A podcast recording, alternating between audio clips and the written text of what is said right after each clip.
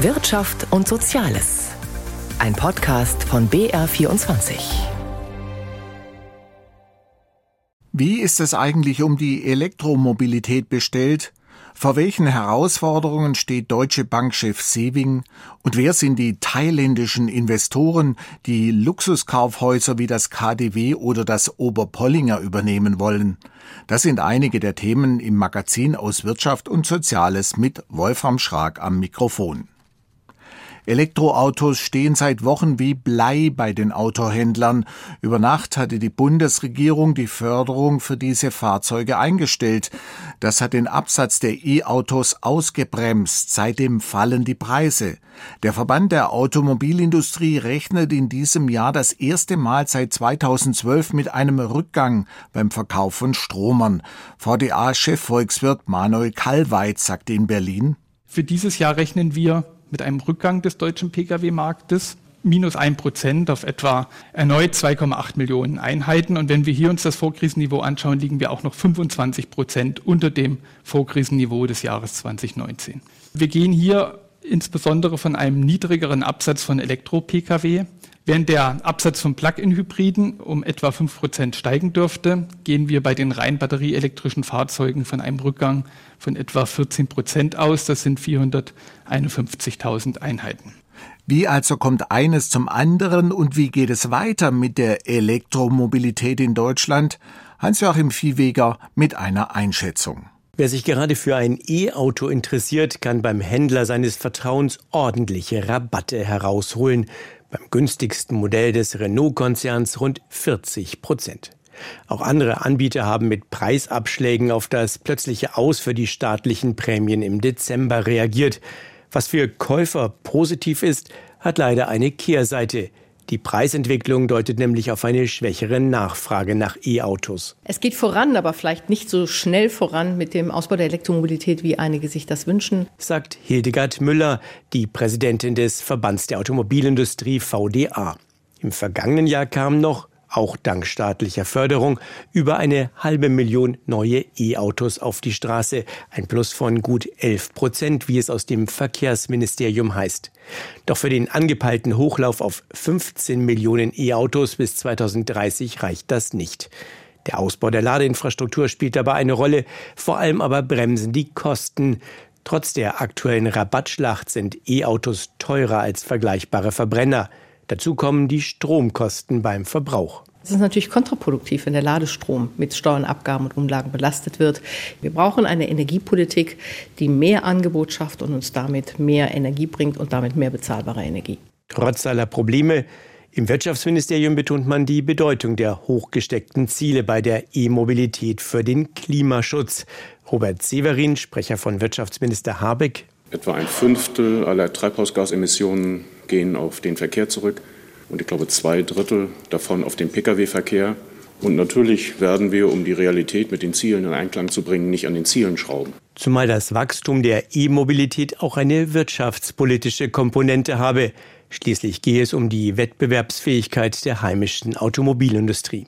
Allerdings geraten die deutschen Autobauer gerade gehörig unter Druck ausländischer, vor allem chinesischer Anbieter, die mit vergleichsweise günstigen Modellen auf den Markt drängen. VDA-Präsidentin Müller. Für die Kundinnen und Kunden ist es erst einmal eine gute Nachricht, mehr Wettbewerb zu haben. Rund jeder zweite E-Kleinwagen, der in Deutschland zugelassen wird, stammt übrigens von einem deutschen Hersteller. Insofern sind wir gut dabei. Dazu gehört, Wettbewerb auch aus dem Ausland zuzulassen, wenn er denn zu fairen Bedingungen kommt. Dass chinesische E-Autos oft hoch subventioniert sind, ist freilich kein Geheimnis, womit die E-Autos aus China die Politik in ein Dilemma bringen. Einerseits können günstigere Modelle helfen, dass die Ziele zum Hochlauf der E-Mobilität doch noch in erreichbare Nähe kommen. Andererseits könnten sie inländische Anbieter an den Rand drängen. Ein Problem, das Deutschland bereits aus der Solarbranche kennt. Über 35 Millionen Menschen waren im vergangenen Jahr beschäftigt, so viele wie noch nie. Dabei befinden wir uns in einer Konjunkturflaute. Das hat vor allem auch damit zu tun, dass die Betriebe infolge des Fachkräftemangels lieber ihr Personal behalten. Die Bundesagentur für Arbeit will mehr Menschen qualifizieren, wie sie bei der Bekanntgabe der neuesten Beschäftigungszahlen mitteilte. Wolfram Welzer aus Nürnberg. Wenn die Bundesagentur für Arbeit ihren dicken Monatsbericht zum Arbeits- und Ausbildungsmarkt vorlegt, dann steht üblicherweise die Zahl der Arbeitslosen im Mittelpunkt.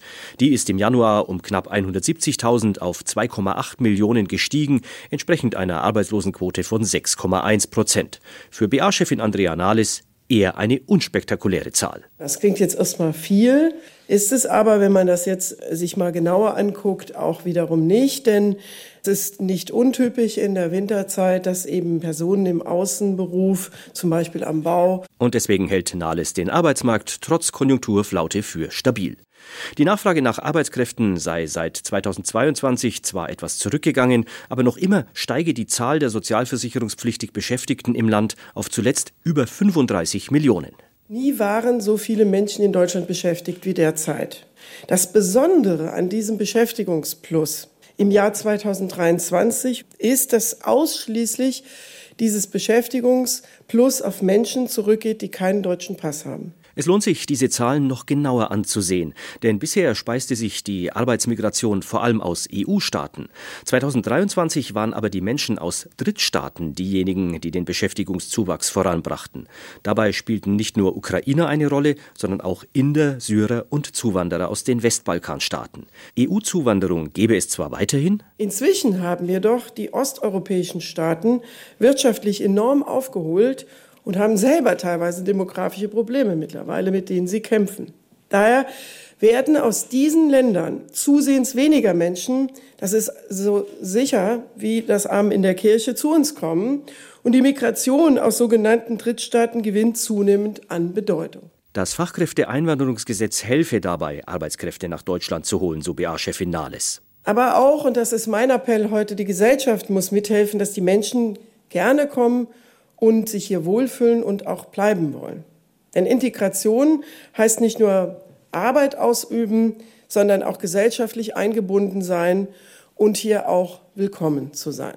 Allerdings bleibe es Ziel, auch inländische Arbeitskräfte zu gewinnen, sei es durch eine Steigerung der Frauenerwerbstätigkeit, sei es durch die Vermittlung von Langzeitarbeitslosen.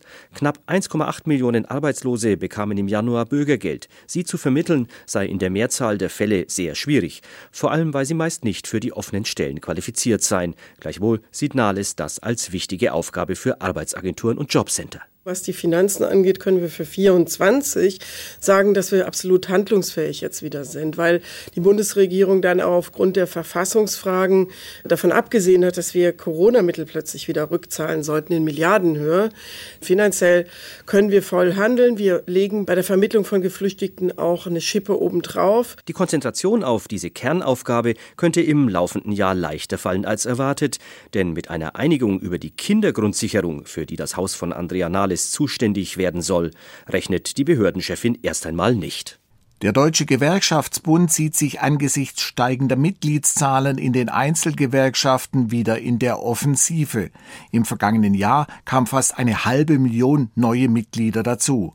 Allerdings fühlen sich immer weniger Unternehmen an Tarifverträge gebunden und auch beim Niedriglohn gilt es aufzuholen. Johannes Frevel. Der Gewerkschaftsdachverband DGB macht Druck. Er fordert Nachverhandlungen zum Mindestlohn bis zum Sommer. Im vorigen Jahr hatte die Mindestlohnkommission ohne Zustimmung der Gewerkschaften 12,41 Euro je Stunde zum Januar festgelegt. Umgerechnet ein Plus von 3,3 Prozent. Die Tariflöhne seien im Vorjahr fast doppelt so stark gestiegen, betont DGB-Vorstandsmitglied Stefan Kürzel. Er fordert dass wir, die Vertreter der Gewerkschaften und die Vertreter des Kapitals in der Mindestlohnkommission gemeinsam einen neuen Vorschlag machen, der der Lebenswirklichkeit der Menschen in unserem Land entspricht. Das ist im letzten Jahr nicht berücksichtigt worden. Das hängt die Mindestlohnempfängerinnen und Empfänger, die hart arbeiten müssen für ihr Geld, auf lange Sicht von der allgemeinen Lohnentwicklung ab. Im November soll eine neue europäische Mindestlohnrichtlinie gelten. Nach deren Kriterien müsste der Mindestlohn von 12,41 Euro auf 14 Euro steigen, rechnet Kürzel vor.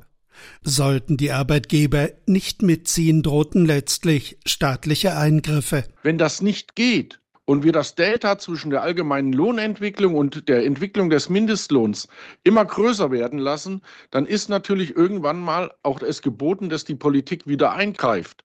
Das reden wir aber nicht herbei, sondern wir wollen beweisen, dass wir als Sozialpartner in der Mindestlohnkommission, und das ist unser Vorschlag, stark genug sind, das aus eigener Kraft zu schaffen. Und jetzt sind die Arbeitgeber gefordert, sich dazu zu verhalten. Streiks bei der Bahn, an Flughäfen, bei Bussen und Bahnen. In diesem Jahr werden die Tarifverträge für rund 12 Millionen Beschäftigte neu verhandelt. Der DGB verzeichnete bei seinen Mitgliedsgewerkschaften im Vorjahr nach eigenen Angaben einen Zuwachs von 37 Prozent bei Neueintritten. Insgesamt zählen die DGB-Gewerkschaften 5 Millionen 665.000 Mitglieder. Dennoch sinke die Tarifbindung der Arbeitgeber weiter, beklagt DGB-Chefin Jasmin Fahimi. Nur die Hälfte der Beschäftigten fallen heute unter diesen Schutz von Tarifverträgen. Und deshalb sagen wir ganz klar, wir erwarten von der Bundesregierung ein unmissverständliches ordnungspolitisches Signal, dass die Gestaltung der Arbeitswelt durch Tarifverträge der gewollte Standard in unserem Wirtschafts- und Gesellschaftssystem ist dieses Bundestariftreuegesetz, das ein echter Beitrag zu einer stärkeren Tarifbindung sein soll. Der Hebel, den der DGB fördert, staatliche Aufträge sollen nur noch an Unternehmen vergeben werden, die ihren Beschäftigten Tariflöhne zahlen. Es gab Jahre, da konnte die Deutsche Bank vor Stärke kaum laufen, und es gab Jahre, da sprach man nur über Skandale. In dieser Woche hat die Deutsche Bank wieder Zahlen für das vergangene Geschäftsjahr präsentiert.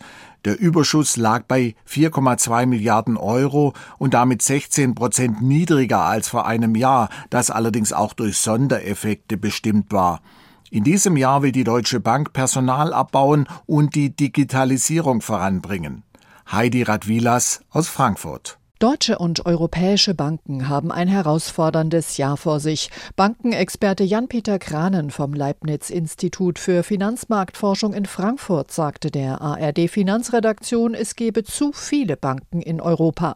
Und das Bankensystem sei auf die einzelnen Nationalstaaten ausgerichtet, nicht auf Europa. Das ist ein großes Minus gegenüber dem, was wir in den USA sehen. Das ist ein Land dort, ein Kontinent kann man sagen, der als großer Wirtschaftsraum entsprechende Vorteile der Größenbildung mit sich bringt, die wir hier in Europa praktisch liegen lassen. Deutschlands größte Privatbank, die Deutsche Bank zum Beispiel, wird im internationalen Vergleich regelmäßig von US-Investmentbanken wie Morgan Stanley oder Goldman Sachs abgehängt. Dennoch zeigte sich der Chef der Deutschen Bank anlässlich der Vorstellung der Geschäftszahlen für das vergangene Jahr zufrieden. Gegenüber der ARD Finanzredaktion sagte Christian Sewing, Wir haben die Erträge um sechs Prozent gesteigert in einem schwierigen Umfeld und das über alle Geschäftsbereiche. Wir haben die Kosten im Griff trotz Inflation und haben unsere Dividende weiter erhöht, wieder um 50 Prozent. Trotz besserer Geschäfte hat Deutschlands größtes Bankhaus im vergangenen Jahr mit gut 4,2 Milliarden Euro unter dem Strich rund ein Sechstel weniger verdient als 2022. Da hatte die Bank von einer einmaligen Steuergutschrift profitiert. Außerdem will die Bank, um Kosten zu sparen, 3500 Stellen abbauen. Da das Bankhaus das vergangene Jahr besser abgeschnitten hat als von Analysten erwartet, war der Börsenkurs gut zwei Stunden nach Handelsbeginn in Frankfurt um über fünf Prozent gestiegen. Dennoch meint Bankenexperte Kranen, könne man nicht zufrieden sein. Weder mit Blick auf die Deutsche Bank noch auf andere deutsche und europäische Banken. Wir müssen den Schritt vorwärts zu einem europäischen Gesamtkapitalmarkt endlich schaffen. Und das muss eigentlich auf die Agenda für das laufende Jahr. Es gebe große Herausforderungen im Finanzbereich, wie beispielsweise die Finanzierung der Ukraine. Wir brauchen einen international leistungsfähigen Kapitalmarkt und dafür auch die Banken, die den sozusagen möglich machen. Davon sind wir weit weg in Europa. Genauso wichtig sei es, Europa und vor allem Deutschland attraktiv zu halten für ausländische Investoren. Deutsche Bankchef Sewing betonte, Deutschland sei bei ausländischen Investoren bisher beliebt, wegen seiner Werte, seiner Stabilität. Das Erstarken rechter politischer Parteien und Strömungen macht jedoch Sorgen. Und wir sind nun mal von ausländischen Investitionen und von Investoren enorm abhängig. Wir brauchen sogar noch mehr Investoren in Deutschland. Und dazu passen einfach nicht die Positionen der AfD. Und dann ist es auch meine Aufgabe, der ja nun ständig mit Investoren spricht, das deutlich zu machen. Dass es derzeit in Deutschland so viele Demonstrationen gegen rechts gebe, bezeichnete Sewing als richtiges Zeichen der Gesellschaft. Zum Jahresbeginn ist ein Großprojekt der Digitalisierung im Gesundheitswesen gestartet, das elektronische Rezept für Kassenpatienten. Es gibt zwar vereinzelte Berichte über technische Probleme, doch die erste Bilanz nach einem Monat fällt bei den meisten Beteiligten positiv aus. Nikolaus Nützel hat sich umgehört. Wenn man vormittags in der oberen Apotheke in Dachau mit Patienten spricht, trifft man vor allem Rentner. Eine ältere Frau versteht zwar nicht ganz, wie die Informationen über ihre Verschreibung ganz ohne Papier in der Apotheke ankommen, aber ebenso wie andere Kunden hat sie kein Problem damit, dass sie jetzt einfach nur ihre Versichertenkarte über den Tresen reichen muss, um ihr Medikament zu erhalten. Das ist für uns ein bisschen zu hoch. Aber das hat geklappt. Mir ist es wurscht, ob es jetzt auf der Karte oder Dings ist, aber mir ist es gleich. Ich bin voll dabei. Wenn wir schon Digitalisierung haben, dann sollen wir es umsetzen. Und es hat sowieso viel zu lange gedauert, dass man überhaupt in diese Richtung tätig wird. Der Inhaber der oberen Apotheke Maximilian Lernbecher zieht nach dem ersten Monat E-Rezept eine positive Bilanz.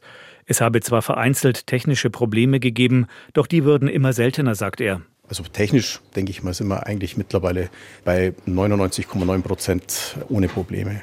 Auch der Präsident der Bayerischen Landesärztekammer Gerald Quitterer sagt, er höre aus der Kollegenschaft nur selten von Problemen. Es scheint in den Praxen angekommen zu sein und es scheint auch dort zu funktionieren. Es komme zwar vor, dass die verschiedenen Computersysteme in Praxen Schwierigkeiten bei der Kommunikation mit der neuen Gesundheitsdatenautobahn haben, und es sei für manche Ärzte gewöhnungsbedürftig, dass es verschiedene Möglichkeiten gibt, E-Rezepte digital zu signieren.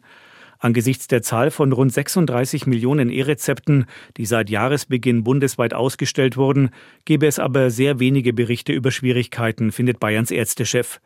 Etwas anders sieht das die Präsidentin des Sozialverbands VDK, Verena Bentele. Sie höre immer wieder von Patienten, sie wüssten jetzt nicht mehr, welche Medikamente sie auf welche Weise nehmen sollen, sagt Bentele, weil Rezepte ja papierlos in die Apotheken übertragen werden. Sie verstehen nicht, wie Sie eben noch nachvollziehen können, was Ihnen verschrieben wurde. Und dieses Gefühl der Intransparenz ist für viele eigentlich eher ein einschränkendes und beklemmendes und kein beförderndes. Bayerns Ärztepräsident Quitterer, der eine Hausarztpraxis im niederbayerischen Eckenfelden hat, kann diese Kritik nicht nachvollziehen.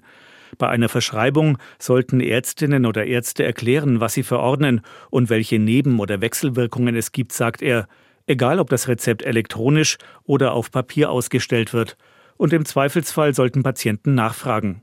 Also bezüglich der Aufklärung des Patienten ändert sich nichts. Maximilian Lernbecher, der nicht nur die obere Apotheke in Dachau betreibt, sondern auch Vizechef des Bayerischen Apothekerverbandes ist, findet ebenfalls, dass sich beim Thema Aufklärung nichts Wesentliches geändert habe. Und er wünscht sich, dass die Chancen des E-Rezepts noch bekannter werden.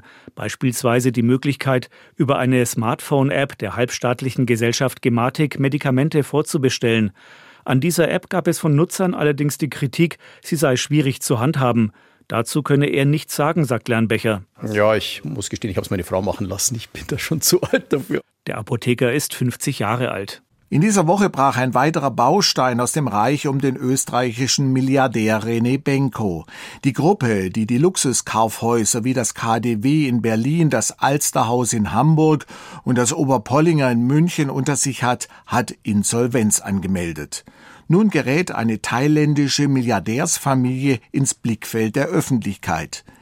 Ihr gehört die Central Group, ein riesiger und weit verzweigter Mischkonzern mit Schwerpunkt Einzelhandel. Sie könnten ihr bereits vorhandenes Engagement hierzulande ausbauen. Jennifer Johnston in Singapur über die Central Group. In einem Imagefilm spricht die thailändische Central Group über ihre Expansionspläne nach Europa. In Deutschland gehört dem thailändischen Familienunternehmen seit Jahren die Mehrheit am Berliner Luxuskaufhaus KDW, dem Hamburger Alsterhaus und dem Oberpollinger in München. Zudem Warenhäuser in der Schweiz, Italien, Dänemark und Großbritannien. Sie haben halt den Anspruch erhoben, wir wollen die größte weltweit führende Luxuswarenhauskette sein, sagt Johannes Behrensen von der Münchner Handelsberatung BBE. Nach dem Insolvenzantrag der KDW-Gruppe um den österreichischen Milliardär René Benko könnten die Thailänder die Chance nutzen und die altehrwürdigen Warenhäuser wie das KDW komplett übernehmen. Und sie haben eben halt eine tiefe Tasche und könnten tatsächlich auch vermutlich mehrere hundert Millionen Euro in ein solches Projekt stecken. Hinter der Central Group steht die Familie Shiratiwat aus Bangkok. Sie ist laut dem US-Magazin Forbes die viertreichste Familie Thailands sowie die zehntreichste Familie Asiens. Beginning with the vision of two entrepreneurs. Geführt wird die Central Group in dritter Generation von dem 59-jährigen Todd Shiratiwat. Er ist der Enkel des Firmengründers. Den zog es 1925 aus China nach Bangkok, wo er wenig später seinen ersten Laden aufmachte. In den 50ern eröffnete sein Sohn und wiederum Vater des heutigen CEOs Thailands erstes Einkaufszentrum. Heute gehören dem Familienclan Hotels, Restaurants und Dutzende Kaufhäuser. Die Shiratiwats führen eines der ältesten Familienunternehmen Thailands. Sagt Pavida Pananont, Professorin an der Thammasat Business School in Bangkok. The Central Group built their wealth Ihr Reichtum basiert auf dem Einzelhandelsgeschäft. Das ist außergewöhnlich. Sie sind eine ziemlich große Familie und haben nichts dagegen, dass die jüngere Generation am Familienunternehmen beteiligt wird. Schaut man sich auf der Homepage den Aufsichtsrat an, zeigt sich, rund jeder zweite trägt den Namen Shiratiwat. Im siebenköpfigen zentralen Führungsgremium sogar jeder.